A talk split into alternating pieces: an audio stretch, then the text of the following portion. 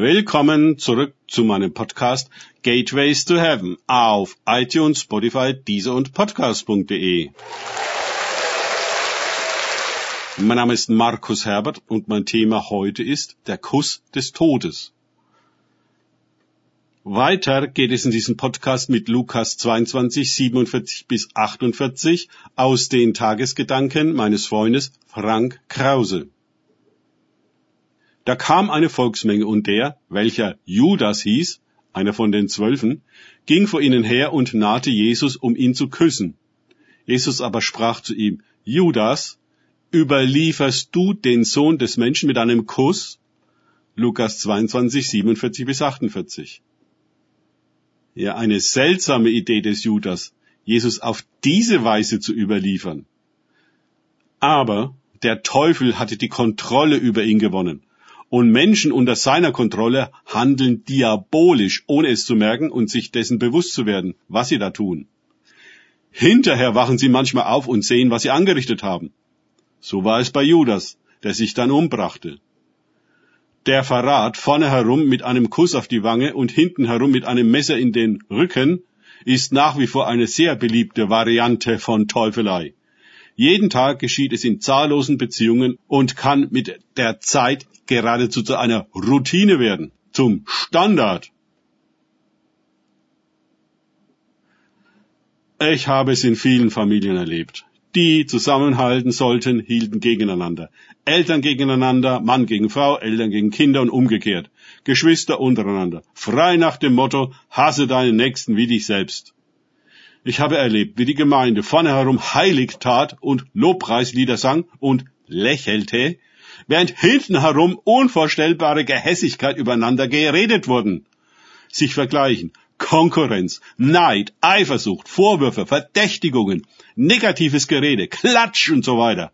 Das ganze Programm an Teufelei war bei vielen sowas von normal, ihre Zunge gespalten und ihre Rede pures Gift. Aber bekehrt, gläubig und erlöst waren sie.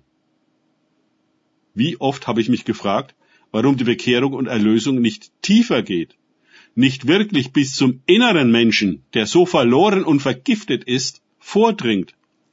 Viel Frommes war reines Theater und Maske und hatte mit den wirklichen Menschen und Zuständen hinter den Kulissen rein gar nichts zu tun. Aber nun denken wir an Bruder Judas. Auch er schien sich der Tragweite dessen, was er da tat, nicht bewusst zu sein. Und dies ist in meinen Augen die Oberteufelei. Wir zerstören uns und die Gemeinde, verraten, verleumden und verkaufen uns selbst, unseren Nächsten und Gott für Nichtigkeiten und merken es nicht. Jesus würde schon bald am Kreuz sagen, Herr, vergib ihnen, denn sie wissen nicht, was sie tun ein sehr wichtiges Gebet, das selten irgendwo nachgesprochen wird, obwohl es der Anfang der Erweckung wäre und fortgesetzt werden könnte mit den Worten, und öffne uns die Augen, Ohren und Herzen, dass wir beginnen zu merken, was wir tun. Es gibt eine dämonische Verblendung, ein dämonisches Imitat der Wirklichkeit, das wir genauso in der Gemeinde finden können wie in der Welt. Es wird zu einer Art Ersatzrealität in der alle wie Statisten in einem Film mitspielen. Das Leben und auch das Christsein werden aufgeführt und inszeniert.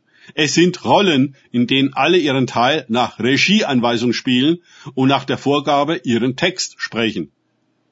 Die Frage, ob das wirklich echt ist, unser wirkliches Leben und wahres Menschsein, unsere wachste und bewusste, erweckteste Version von uns selbst und unserer Beziehung mit Jesus, das wird gar nicht erst gefragt.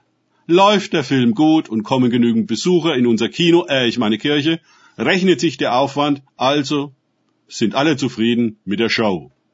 The show must go on. Ich fürchte, sehr viele, viele Menschen sterben, ohne je gelebt zu haben. Sie haben nie erfahren, was das überhaupt ist und einen echten, lebendigen, realisierten Menschen haben sie niemals gesehen. Judas hat ihn gesehen und dennoch war er in der Lage, den Sohn des Menschen für 30 Silberlinge mit einem Kuss ans Messer zu liefern. Das wurde bestimmt als dramatischer Höhepunkt gefilmt, um im großen Kino weiterverwertet zu werden. und der Sohn des Verderbens zu werden, ein Handlanger des Teufels, der vor dem Mob herschreitet, der ihn zum Schafott bringen würde, weil er ein so großes Verbrechen begangen hat. Sie fühlen sich gerechtfertigt, denn die Hohenpriester, die Hauptleute des Tempels und Ältesten, Lukas 22, 52, sind bei ihnen. Sie halten das Narrativ der Ersatzrealität, das scheinheilige Imitat, den Film, die Show aufrecht, dessen Story von Jesus verletzt wurde, der es gewagt hatte, die ihm zugewiesene Rolle im Theater nicht zu spielen, sondern das Set zu verlassen und den Leuten zu zeigen, dass sie sich inmitten einer gigantischen, ewigen, wilden und gewaltigen Realität befinden, ohne es zu merken. Dass sie sich darin eine winzige kleine Box gezimmert haben, die sie für das Ganze halten. Ja, nicht einmal mehr das. Sie haben sich eine komplette Scheinwirklichkeit, kannst auch Matrix dazu sagen, geschaffen leben in einer Kunstwelt, die sie immer raffinierter aus der wirklichen Wirklichkeit heraushält und heute via Smartphone beschäftigt mit reiner Virtualität und Irrealität. Nie war der Begriff Leben in der Box passender als zur Zeit, wo die Leute ihr Leben im Smartphone verorten, ein strahlendes, pathologisches kleines Kästchen, das sie verschlenkt. Sie sterben und halten es für Leben. Sie degenerieren und halten es für Fortschritt. Sie werden bis in ihre hintersten Gedanken hinein manipuliert, programmiert und synchronisiert von einer fremden Absicht, die sie vorne herum, gegen Gebühr, werbewirksam anlächelt und hinten herum, naja, ihr wisst schon. Oder wisst ihr das etwa nicht? Danke fürs Zuhören. Denkt bitte immer daran, kenne ich es oder kann ich es, im Sinne von erlebe ich es.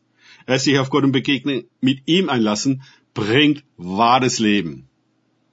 Und die wirkliche Wirklichkeit. Über uns und Gott. Er segne euch und wir hören uns wieder.